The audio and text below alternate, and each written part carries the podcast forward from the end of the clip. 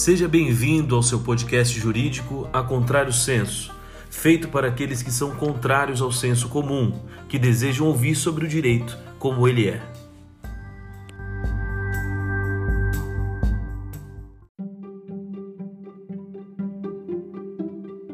Enquanto alguns são presos por furtar um pote de margarina, outros são absolvidos por sonegarem 20 mil reais em impostos. Essa é uma das injustiças sociais que ocorrem no sistema criminal brasileiro. Nosso tema de hoje é o princípio da insignificância, também conhecido como bagatela.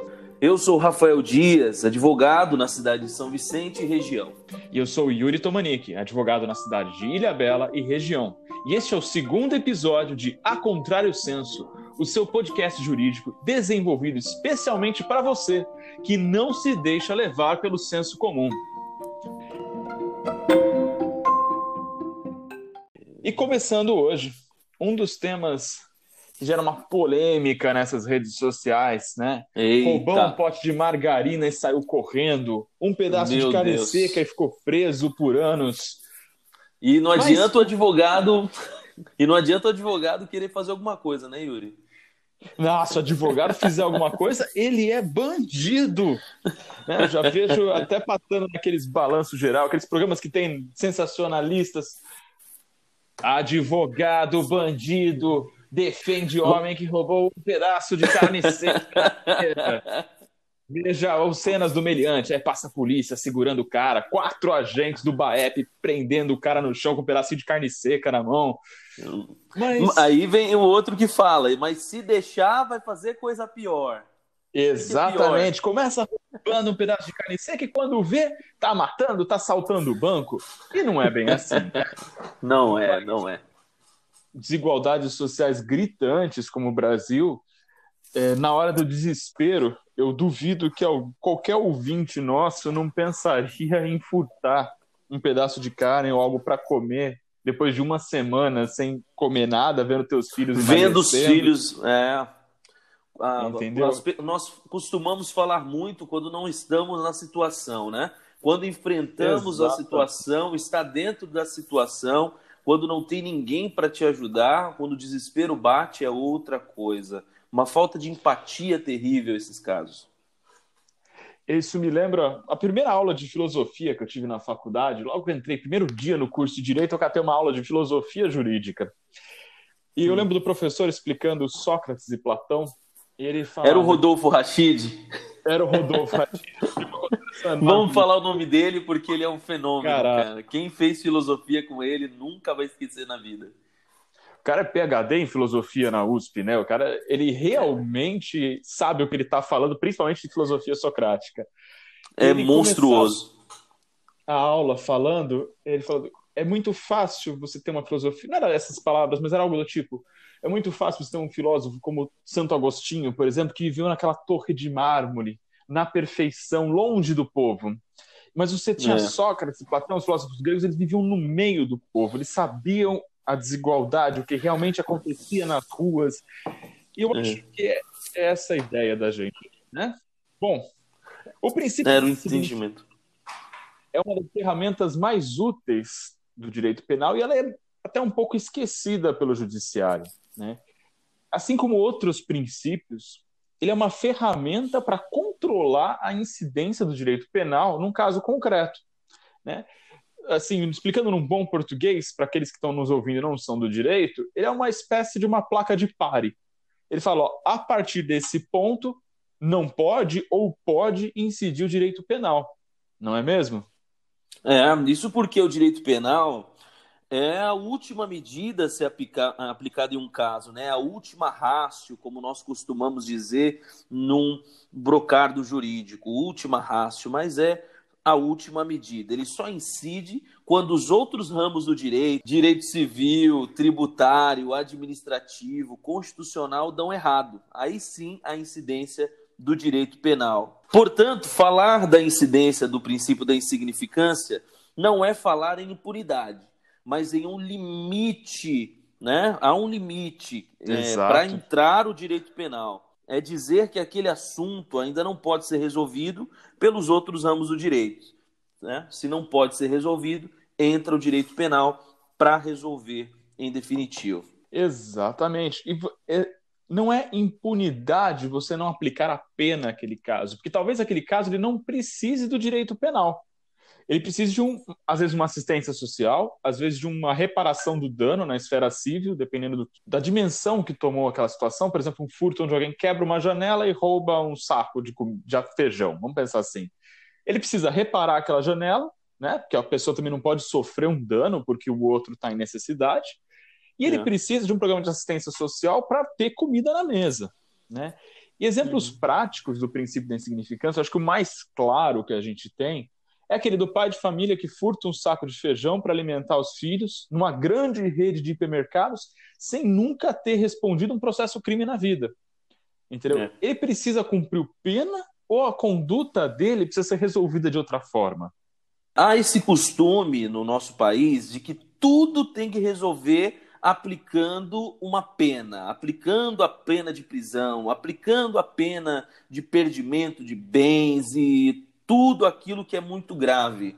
E não é bem assim. Quando a pessoa se coloca no lugar, ela recusa todas essas penas, recusa ser, não, mas logo assim, medida grave desse jeito. Agora, quando estamos falando do outro, essa sensibilidade simplesmente desaparece. E é interessante que não é só nos crimes do, contra o patrimônio que incide esse princípio, né? não, é, não é só em furto, por exemplo. Ele também incide em outros crimes, como por exemplo é o caso do descaminho. E se você olhar a jurisprudência, ela é muito mais tolerante com o descaminho, que é você inserir um produto sem, no país sem recolher o imposto devido. Né? Exemplo claro, você vai para Miami, compra um iPhone 11 com todas as estrelinhas brilhantes, entra no Brasil sem recolher imposto esse produto ele vende legalmente no Brasil, você pode adquirir nas Casas Bahia em 24 vezes, sem merchan. E... Mas você trouxe ele dos Estados Unidos porque você pagou mais barato lá. Isso é descaminho. Você Isso é traz é um produto para dentro do Brasil, não recolhe os devidos impostos, ali a alfândega, faz o cálculo daquilo que não pagou, fala, ó, oh, você não pagou. Faz até um relatório fiscal para fins penais, né? Manda para o Ministério Público Federal para processar Sim. criminalmente, porém, quando a pessoa pode parcelar e pagar e o crime simplesmente desaparece. Desaparece é inter... como mágica. E é interessante que nesses casos de descaminho, por exemplo, o limite, né, você começa a responder um processo pelo princípio da insignificância quando o teu crime ultrapassa o dano de 20 mil reais ao patrimônio da União. Então, se você parar para pensar, né, você vai no Carrefour e furta um saco de feijão, você vai ficar preso. Se você é, independente entra... se você pagar, independente se você pagar ou não. Se você entrar no Brasil com um MacBook Pro e um iPhone 11 sem recolher tributo, te pegarem na alfândega, você vai receber as punições administrativas e não vai responder por descaminho, porque não totaliza 20 mil reais. Olha Exatamente. só a discrepância num país com desigualdades sociais gritantes que a gente tem até mesmo na aplicação de um princípio basilar do direito penal. Então você vê, uma pessoa fica lá muitas das vezes meses na prisão aguardando uma audiência por conta do furto de um pedaço de carne, de cinco chocolates, de um pote de margarina, mesmo que essa pessoa pague, repare o dano, o dano, não desaparece o processo. Agora, uma pessoa que comete esse crime fiscal, que gera é, ah, lá no fim da ponta do sistema financeiro um prejuízo para tributário para a União. Tributário, o que é tributo? É o erário público, né? Que vai virar escola, que vai virar é, hospital, que vai pagar funcionários, servidores públicos, né? Algo Sim. que tem uma repercussão pública. Agora, se você furta um pote de margarina, a repercussão é privada, dentro de patrimônio de um grande mercado, de uma grande empresa. Agora, estão furtando de você, querido, você que paga tributo, paga imposto também. O sonegador, ele está tirando do seu bolso, do meu bolso. Não é um, um patrimônio privado. E esse é perdoado. Enquanto o outro, que furtou uma empresa privada, um pote de margarina, é um, prejuízo privado e ele tem uma pena mais dura, um rigor maior do que esse grande sonegador. Mas, meu caro Rafael, se não há um dispositivo legal, tá? a gente está falando de um princípio. O princípio da, da bagatela, da insignificância, ele não é positivado, né?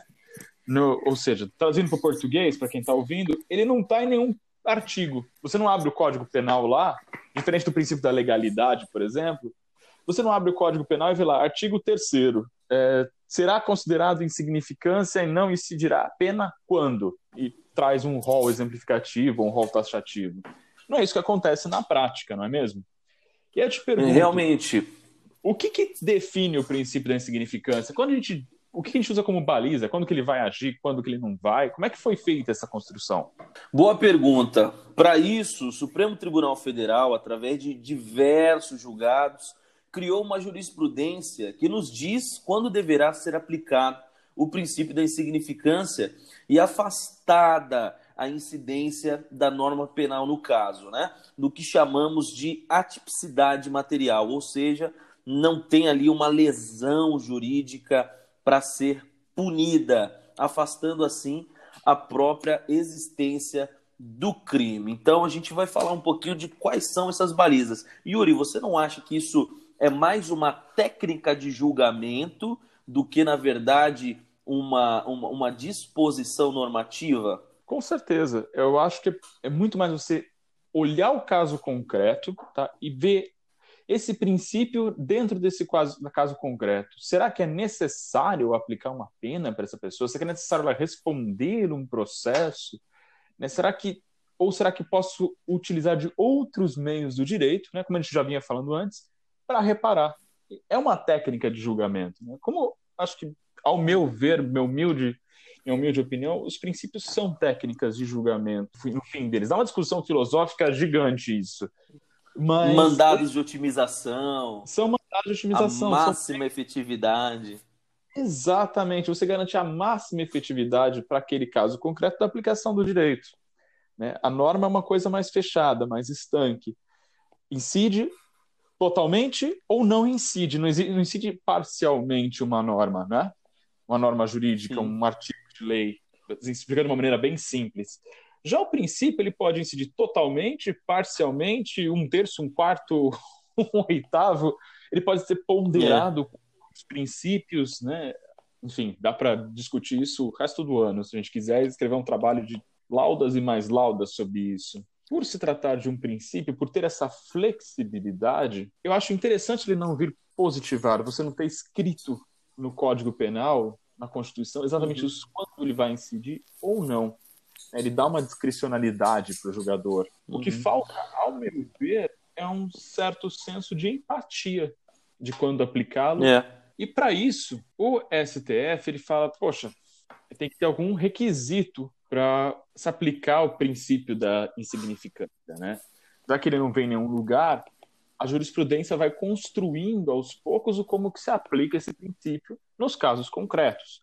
Vai tendo uma coleção de julgados isso eventualmente chega ao STF, porque está falando de princípios, né? há que se considerar, em certo ponto, ofensas à Constituição, principalmente em casos onde há os furtos famélicos, né, que está diretamente ligado à dignidade da pessoa humana, ele passou a colocar alguns requisitos para que se incidisse o princípio da insignificância nos casos concretos. Então, por exemplo, uma mínima ofensividade dessa conduta. Ela não pode ser uma conduta uhum. que é perigosa ao meio social. A ação do agente não pode colocar em risco o meio social. Alguém que explode uma porta para entrar no mercado, roubar um pacote de feijão, coloca em risco o meio uhum. social que está em volta.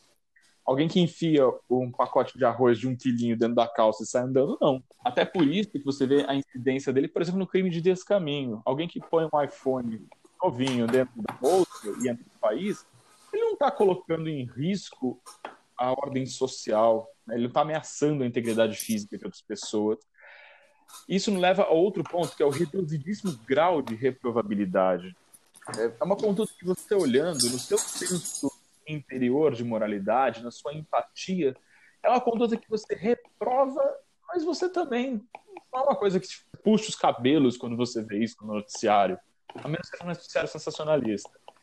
E a lesão jurídica provocada ela tem que ser inexpressiva. Por isso, nesse ponto, a jurisprudência considera muito o porte econômico né, de quem sofreu o dano. Uma coisa é eu fazer um, um pequeno furto num mercadinho da esquina, que não tem um, uma uhum. renda muito grande. Outra coisa é um atacadista gigante, um Carrefour, um Extra, um hipermercado de, de relevância, perder um pacote de arroz de um quilo, perder Sim. uma pecinha de carne. Você também não pode ter uma reincidência nesses pequenos furtos. É, isso é uma coisa que eu acho até discutível. Pensar, por exemplo, em moradores de rua. Então, a primeira vez é insignificante, a segunda, a terceira, a quarta já não são. Uma discussão interessante isso. Essa reincidência ela tem que ser trabalhada como? Será que reincide em pequenos furtos destinados a suprir a sua própria alimentação, a sua sobrevivência, a sua dignidade como pessoa? Tem que ser levado em conta a reincidência ou a reincidência é uma comprovação de um problema social? É isso que nos leva a refletir, né?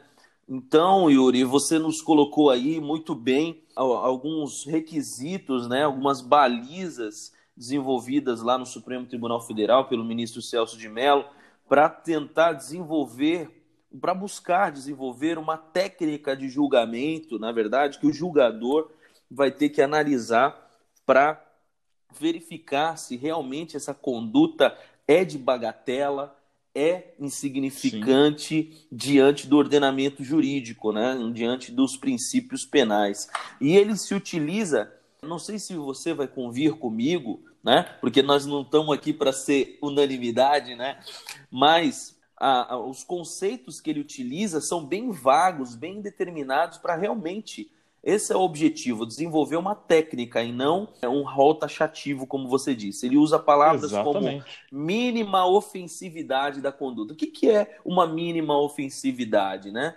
O que, que é uma conduta ofensiva e uma conduta que não é ofensiva? E como medir um grau mínimo ou um grau máximo de uma ofensa? Né? É, é meio difícil você ver um grau é, desenvolver um grau entre mínimo e máximo de ofensividade. Depende Sim. muito do critério subjetivo, né? Por exemplo, uma pessoa que tem a sua bicicleta furtada, vamos para o penal, né? O, pro penal no sentido patrimonial que mais incide esse Sim. princípio. É... Eu acho que na questão, só fazendo um gancho, na questão patrimonial, claro. tributária, você consegue visualizar melhor essa mínima ofensividade. Melhor. Tem um, um número quantitativo. Você sabe exatamente é o prejuízo que foi causado. Isso, aí é a inexpressividade da lesão. É o último, é o último requisito que ele colocou. Sim, Você vê sim, o valor sim. lá no final para ver se a lesão. É, isso aí é o critério financeiro. Inexpressividade da lesão jurídica. É isso a gente consegue ver mais ou menos. Agora, os de cima são um pouquinho mais complicados. Mínima ofensividade. Você rouba a bicicleta de alguém. A bicicleta é, custa 150 reais, uma bicicleta velha mas aí é é, era o único meio de transporte da família. Ele levava a esposa para o trabalho e levava os filhos uhum. para a escola, era o único meio, né? Aí já não cabe a insignificância, tem jurisprudência do Supremo sobre isso, né? Porque Sim. aí a, a ofensividade foi muita da conduta, porque lesou um caráter da família, familiar, né? Também o um outro, é, periculosidade social. Que periculosidade social? É um, a gente já imagina um terrorista, né? Sim. Sim. Mas não é isso. A ausência de periculosidade social, poxa, né? Algo que vai trazer temor, algo que vai trazer. Então, são requisitos bem difíceis de você pontuar. E aí você dificulta o quê? o delegado, o trabalho do delegado, de poder utilizar esses princípios, né? Porque como é uma técnica de julgamento, como é o julgador ao fim e ao cabo que tem que analisar tudo isso, aí tem aquela discussão. Será que um delegado de polícia, quando tem um primeiro acesso a esse caso, ele pode falar, não, não vou lavrar o BO, não vou abrir inquérito, instaurar inquérito, porque é uma conduta inexpressiva, é uma conduta sem periculosidade, é uma conduta sem lesão uhum. jurídica. Será que pode? porque é uma técnica de julgamento. Aí vem a dúvida né, que a gente tem que enfrentar hoje. Olha, é, pensando tá, no, no, princípio da insignificância como um mandado de otimização, como um meio de se equilibrar as relações jurídicas, de, de evitar o uso desnecessário do direito penal, acho que ficaria melhor até essa, essa expressão, né? evitar o uso desnecessário. Eu acredito que devia existir um meio, sim, do delegado de polícia vir a aplicar isso. Uhum. É, não, não tenho um conhecimento muito grande de como se aplica isso em sede social, mas deveria haver um dispositivo, um, um meio do próprio delegado fazer esse controle. Entendeu? Em alguns casos. Sim. Principalmente no caso do América, sabe? É... Poxa, ele vai lavrar um BO, ele vai fazer um relatório no inquérito policial, ele vai tomar o tempo dele e da equipe da Polícia Civil, que é sobrecarregada, né? principalmente Sim. em cidades menores. Às vezes você tem um escrivão para tudo. E ele vai tomar o tempo dele, o tempo do, da equipe, vai remeter para o Ministério Público, se não for uma hora pequena, é um promotor só, para oferecer ou não oferecer denúncia, para o juiz decidir se mantém ou não mantém. Eu acho que é um, já, só nisso já tem um movimento da máquina judiciária, um custo, né? Porque tudo isso custa, é hora de trabalho de alguém. É uma situação de. É uma questão de política criminal, né? É uma questão que Sim. não deve ser pensado apenas no direito penal. Esse nome que muitos querem substituir para direito criminal por conta da política criminal. A gente tem esse problema, porque nós Sim. somos um país muito acostumado com o direito penal. E o direito penal visa o quê? A pena. Não importa que caminho vai tomar.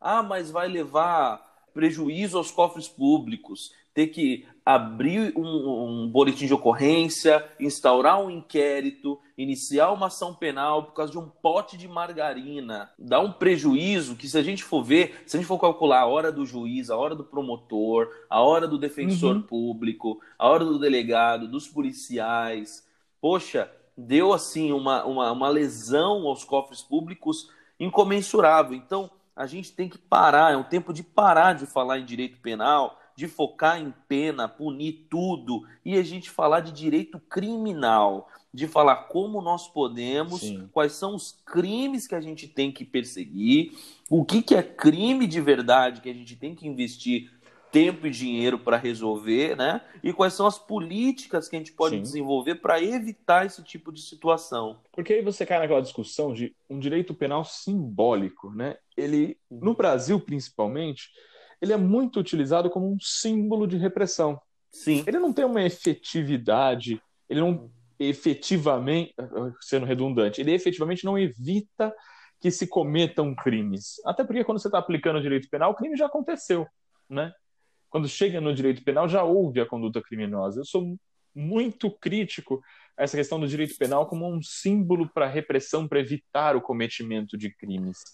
Há aquela mal impressão. Sim a impressão de que é, é, o direito o criminal, o direito penal, desculpa, a pena, né, vai coagir as pessoas a não cometerem mais crimes. Aí dá um nome dessa lei aí, é lei anticrime, como se a lei pudesse evitar né? o cometimento de crime. Cara, é cometimento ridículo. de crime. Não, é ridículo isso. Você não, a lei não evita que se cometam crimes, cara. O que se evita o cometimento de crimes é, ao meu ver, é uma boa educação, uma boa estrutura familiar, é um, um, uma redução nas desigualdades sociais. E ainda assim, você vai ter crime. Você pode olhar a Noruega, o Japão, a Islândia, qualquer país que tem um IDH perto, próximo do 1, ele continua tendo crime. É, o crime ele sempre vai existir porque ele é algo que acompanha o ser humano. O homem é o lobo do homem. Talvez você tenha uma redução com redução da desigualdade social, deixem de existir pequenos furtos, pequenas situações criminosas, né? O que, na verdade, ao meu ver, evitam, você consegue diminuir a criminalidade, é trabalhar com uma boa estrutura familiar, você dá condições para as famílias se desenvolverem de forma estruturada, você dá educação de qualidade para o povo, ajudar a reduzir a desigualdade social. E ainda assim, você vai continuar tendo crimes, porque o crime ele é inerente à sociedade humana, ele é inerente ao homem, o homem é o lobo do homem, ele vai cometer crime. Você pode ver a Noruega, ó, tem um dos maiores IDHs do mundo, ela continua tendo crime. Verdade. Suécia, a mesma coisa. O Japão, a mesma coisa. Sim vai continuar existindo, é inevitável, e a existência de um direito penal não vai impedir que isso aconteça. Uhum. Né? Eu tive um professor que falava assim: é, tinha um lugar que tinha um, um, uma viela que aconteciam crimes terríveis, desde tráfico até estupro, e ninguém conseguia resolver o problema. Chegou um prefeito que ganhou e iluminou com umas luz LED fortíssima, luz de estádio de futebol, todas aquelas ruas.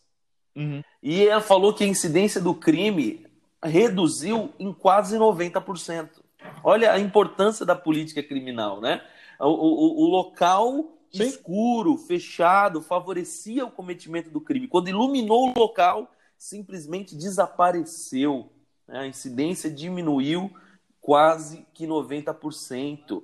Eu tinha outro professor que dizia assim: ah, quando a pessoa vê na televisão, Fulano foi preso, ah, Fulano fulano foi é, processado e agora não, não irá mais cometer. Dá uma, é, a espiritualização né, do direito penal, dá aquela paz de espírito. Não, Sim. o nosso sistema funciona, mas isso não é verdade. Não são todas as pessoas. Não, é não, são todas as pessoas do, do Brasil que estão sendo ali julgadas. É uma pessoa só, né? Tem aquele, aquela questão é, que, que acontece muito nos filmes quando a gente vê, né? o serial killer está solto, aí todo mundo fica com medo. Aí quando pega a pessoa errada, né?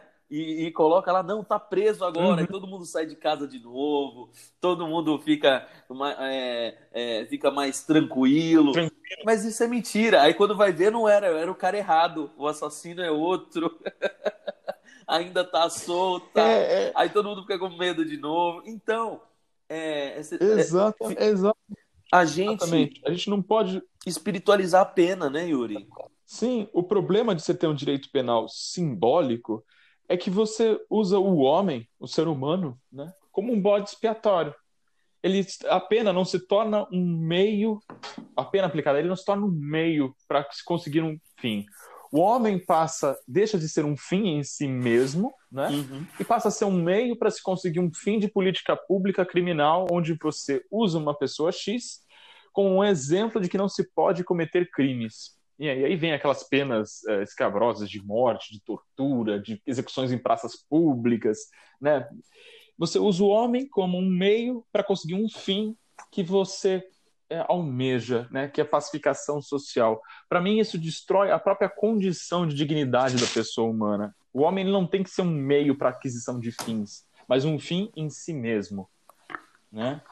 E é interessante você ver como, dentro do próprio princípio da insignificância, ele é muito melhor trabalhado no descaminho.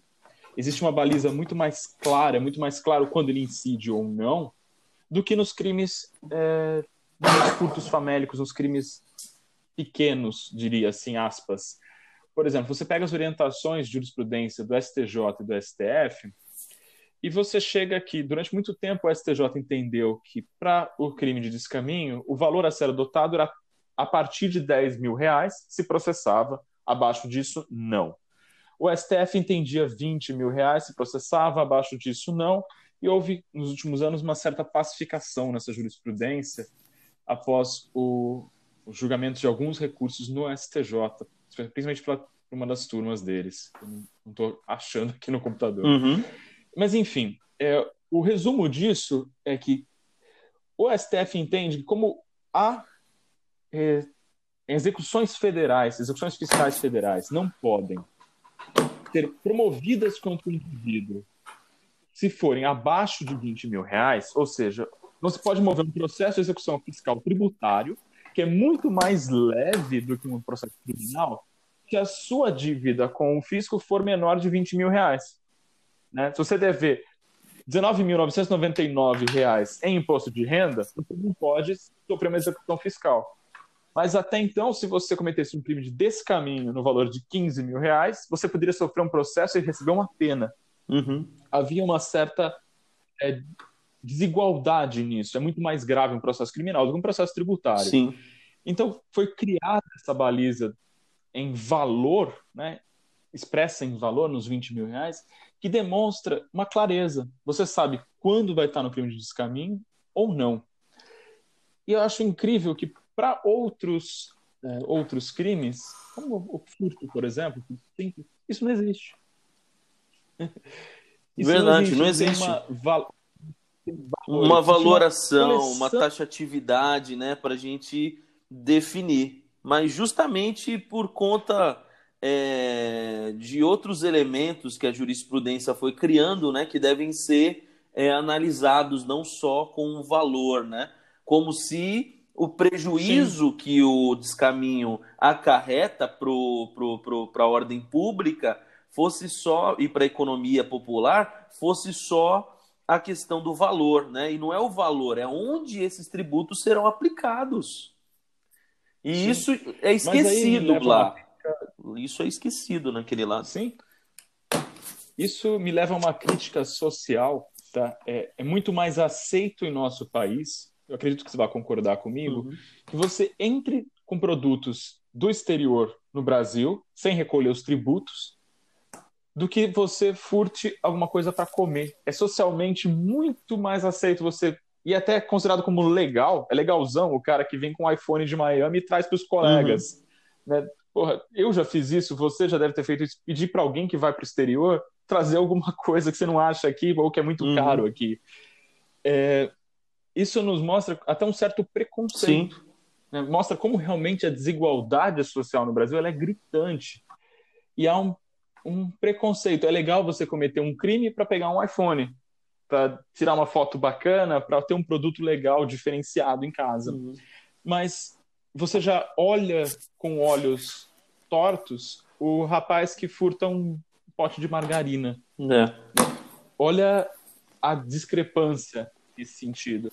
Então, acho que isso, isso traz um sentimento de impunidade, uma inefetividade do penal, que mostra escancara para nós a desigualdade social que é o Brasil e o preconceito que nós temos com a pobreza. É.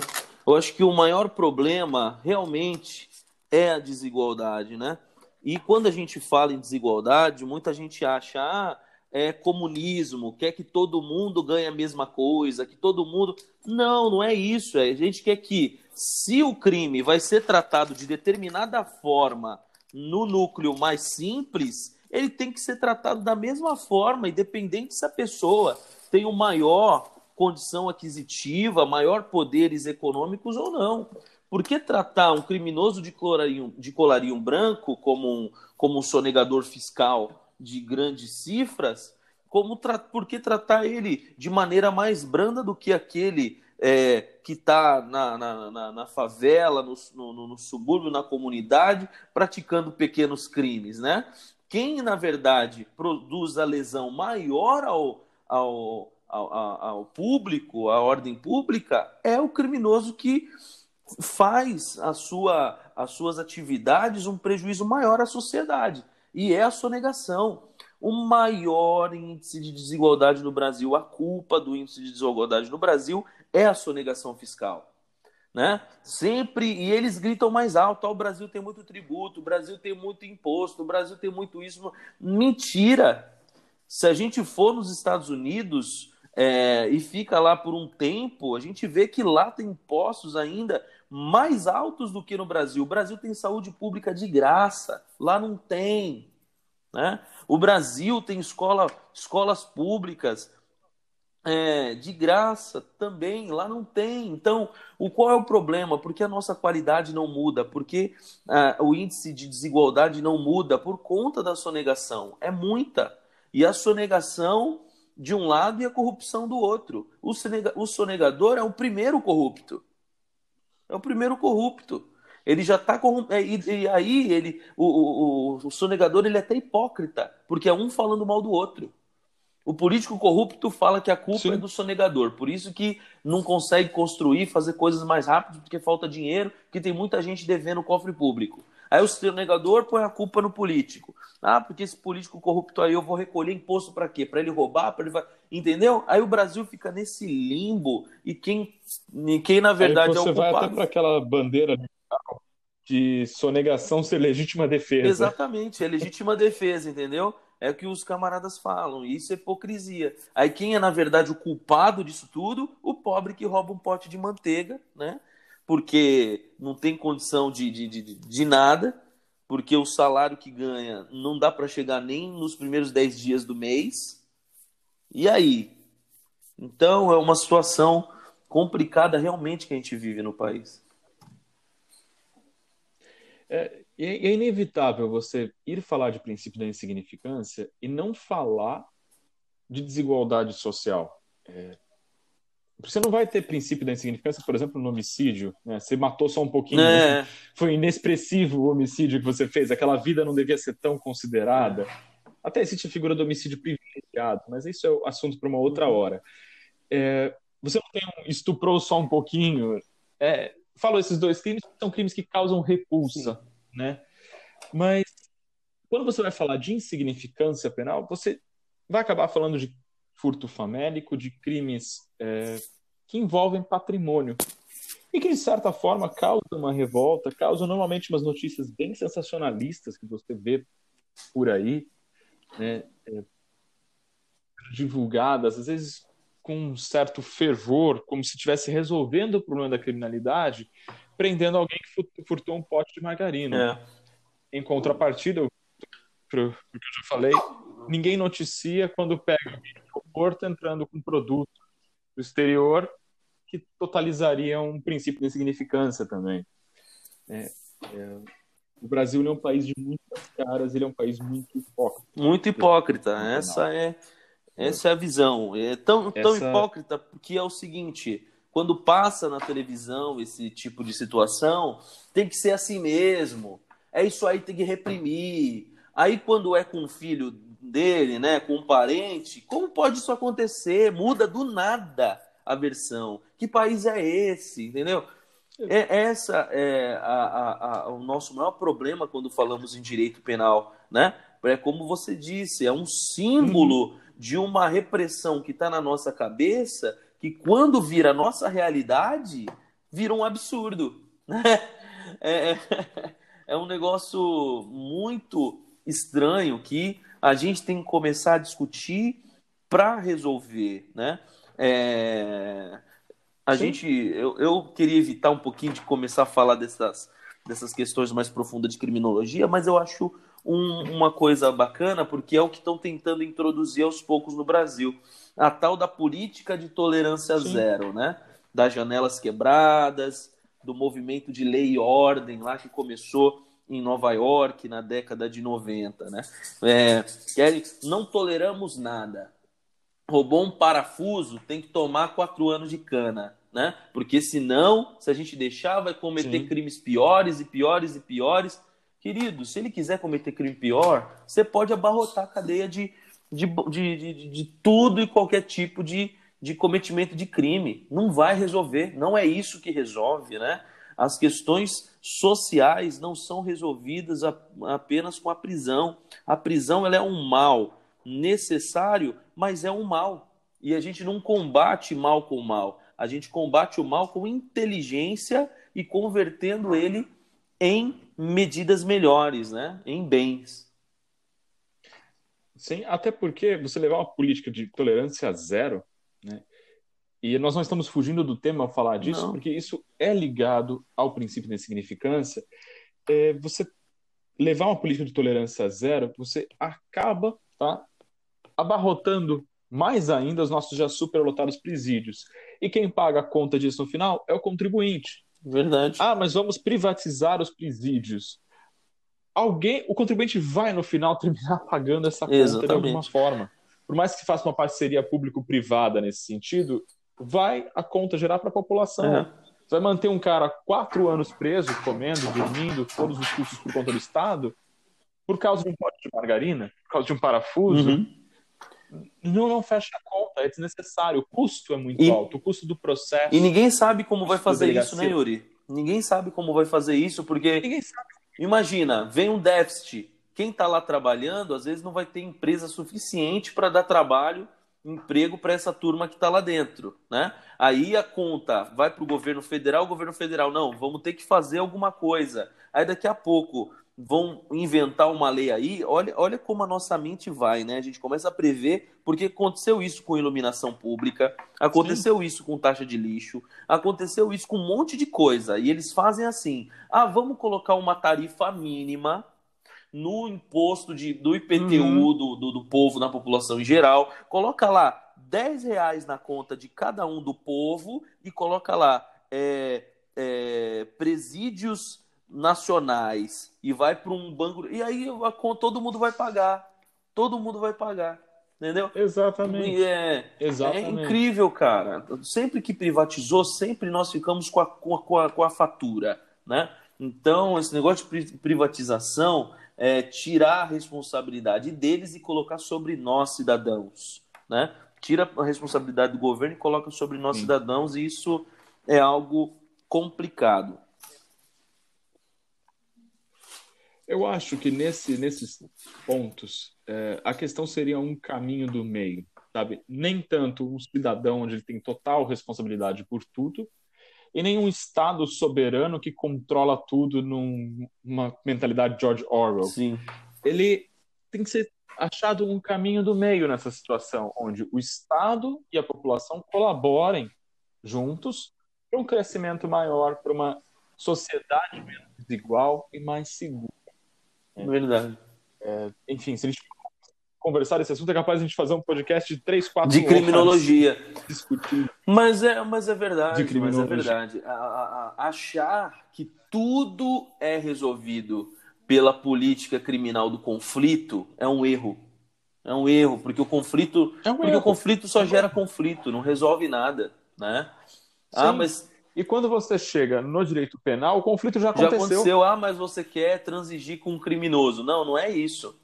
Eu quero que ele não chegue a ser um criminoso, né? É a raiz do problema que tem que ser Exatamente. resolvido, né? Exatamente. Agora, se a pessoa chegou a um ponto de roubar um pote de margarina, de roubar carne para levar para casa, o que país? Eu, é um problema social. É um problema social. A pessoa tem que olhar, o cidadão de verdade tem que olhar e chorar, cara. Como posso morar num país que pessoas fazem isso? Que pessoas comem do lixo? Que é. pessoas estão nas ruas sem condição, às vezes, de saber o que vai comer? Eu não quero viver num país assim. É isso que a gente tem que pensar. Não em jogar essas pessoas na cadeia. Né? Às vezes as pessoas preferem ir para a cadeia porque lá vai ter o que comer. Mas não queremos viver num país assim. Sim, sim. Sabe? E o princípio da insignificância ele vem justamente para evitar isso, evitar que você movimente a máquina estatal. Né? Ele é um desdobramento de outros princípios do direito penal, como o princípio da fragmentaridade, da mínima interferência no direito penal. Ele vem para justamente você impedir que você movimente a máquina estatal desnecessariamente. Por quê? Movimentar a máquina estatal tem um custo. E esse custo vai ser muito maior do que você trabalhar de outra forma essa situação de pequenos delitos. Né? Por exemplo, você pegar essa pessoa, fazê-la reparar eventualmente o dano que ela causou e inserir ela num programa de assistência social. Você, poxa, a pessoa está roubando carne, ela tem diversos furtos reiterados de roubo de pequenos produtos alimentícios. Eu insiro ela num programa de assistência social, eu crio uma profissão para ela, passo ela por um curso, e aí quando ela estiver trabalhando, uma porcentagem do que ela ganhar vai para reparar o dano que ela causou. Ela quebrou uma janela, ela é, usou o produto e só pegaram depois, ela vai reparar esse dano causado com o trabalho, que é muito mais é, inteligente, muito mais efetivo do que você colocar ela dois anos no regime fechado, soltá-la depois na rua sem emprego para voltar a delinquir. Verdade.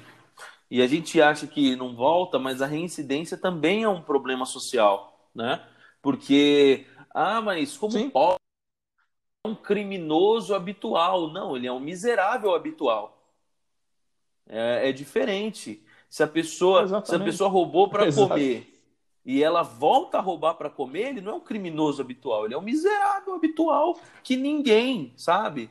Ninguém, não. Não, ninguém se responsabiliza em, em, em, ajudar a mudar a situação dele, né? Agora, se o Estado usasse pra toda mim. a sua máquina para desenvolver programas para ajudar essas pessoas, seria muito mais produtivo do que gastar dinheiro, que a gente sabe, R$ 1.500, R$ 2.000 por mês, que custa um, um, um, uma pessoa presa, né? converter isso em, em, em, em melhoria de vida para essas pessoas. É, para mim, assim, pra gente começar a encerrar esse assunto, o criminoso habitual para mim é o Ted Bunny, sabe? É um serial killer. É, isso é um isso, criminoso e habitual. pra mim também. Faz Exatamente. É, É, quando você lê a expressão criminoso habitual, possui a personalidade voltada para o crime. Para mim, a primeira coisa que vem na cabeça É é um serial killer. pra mim não é alguém que rouba para exatamente. Não é alguém que Entendeu? rouba para comer, é alguém que, que, que quer vender alguma coisa para poder levar alguma coisa para casa. Aí vai falar, ah, mas é para comprar droga. Aí é outra coisa, é outra ideia. É outro, É outro problema. problema. que a gente está falando é a política de drogas que, que qualquer dia a gente traz aqui também no nosso podcast para discutir. Mas Que, inclusive, a jurisprudência entende que você não aplica o princípio da insignificância no crime de tráfico de drogas. exatamente. Embora você ache o outro julgado isolado, eu consigo lembrar assim por cima, acho que de um do STF, onde foi afastada a incidência da pena, porque era acho que é 0,06 gramas de maconha, era alguma coisa assim, porque se falava que aquela quantidade não seria efetiva nem para o uso da substância entorpecente. É. Né? Eu já tentei emplacar essa tese uma vez, ela não deu certo. é, isso aí. Infelizmente, essa é a rotina do advogado que lida com essas pequenas coisas, né? Que são levadas mais em consideração rapaz- do que as coisas que geral, realmente geram lesão jurídica no meio social. Sim. Nesse caso em específico, o rapaz estava respondendo um processo por uso de drogas, né, artigo 28, não cabe prisão, mas você responde o processo crime. Era a segunda ou terceira vez dele, e ele tinha sido pego com meia grama de maconha. Meia grama são 50 Hum. decigramas. Nossa. Era um finalzinho de uma ponta de um baseado. E a polícia fez questão de levar isso, fazer um termo circunstanciado. Teve audiência por causa de um... metade Meu- da ponta de um baseado. Meu Deus do céu. E o juiz ainda condenou. O juiz, ele, ele condenou, ele falou, doutor, ele ouviu a tese, no final ele virou pra mim e falou, doutor, eu, eu gostei da sua tese, mas eu infelizmente eu tenho que condenar ele. Eu falei, não, doutor, o senhor não tem que condenar, o senhor pode acolher a minha tese. É, com Mas certeza. tenta, tenta levar isso mais adiante. Eu fiquei, eu cheguei a tentar, mas não, não virou. Nossa. Então é isso. E a gente paga a conta, né? De coisas que realmente não causam, não causam a, a, a expressiva lesão jurídica no meio social e aquilo que realmente causa continua sem punição, que são esses crimes tributários que lesam mesmo o nosso, o, no, o nosso meio social, né? Mas Sim. tudo bem. Aí você não precisam nem de tese. Eles só levam o, o plano de parcelamento junto, né? Paga duas parcelas, Sim. depois deixa de pagar só para ver a, a ação se prescrever. Aí fica lá, milionários devendo milhões para os cofres públicos e a gente achando que eles são santos que querem o nosso bem. É nada. Ainda dá salário, de, Exatamente. dá salário de fome para os funcionários, oprime todo mundo. Meu, isso tem que acabar, cara. Isso tem que acabar. Daqui a pouco, daqui a pouco o governo fecha nosso podcast como comunista, hein? Não, é, vamos falar que é isso, mas não é. A gente pensa na questão social. É totalmente liberal isso aqui. Mas o nosso Sim. liberalismo começa de baixo para cima. As pessoas precisam de liberdade para se autodeterminar. Não ficar sobre a rédea desse tal de, de- de- de- de- desses, desses camaradas que não querem investir no meio social e só querem sugar, sugar e joga o povo na miséria e não tem o mínimo sentimento, né? Para o mínimo de dignidade. Nossa Constituição, que é uma Constituição neoliberal, né? Diz que a pessoa tem que ter o mínimo existencial. E se tem alguém furtando para comer, fazendo crimes pequenos para sobreviver no nosso meio, é porque nós todos estamos muito errados. E se isso não bater no seu coração, você que está ouvindo, se isso não é, te constranger, cara, pelo amor de Deus, muda de vida.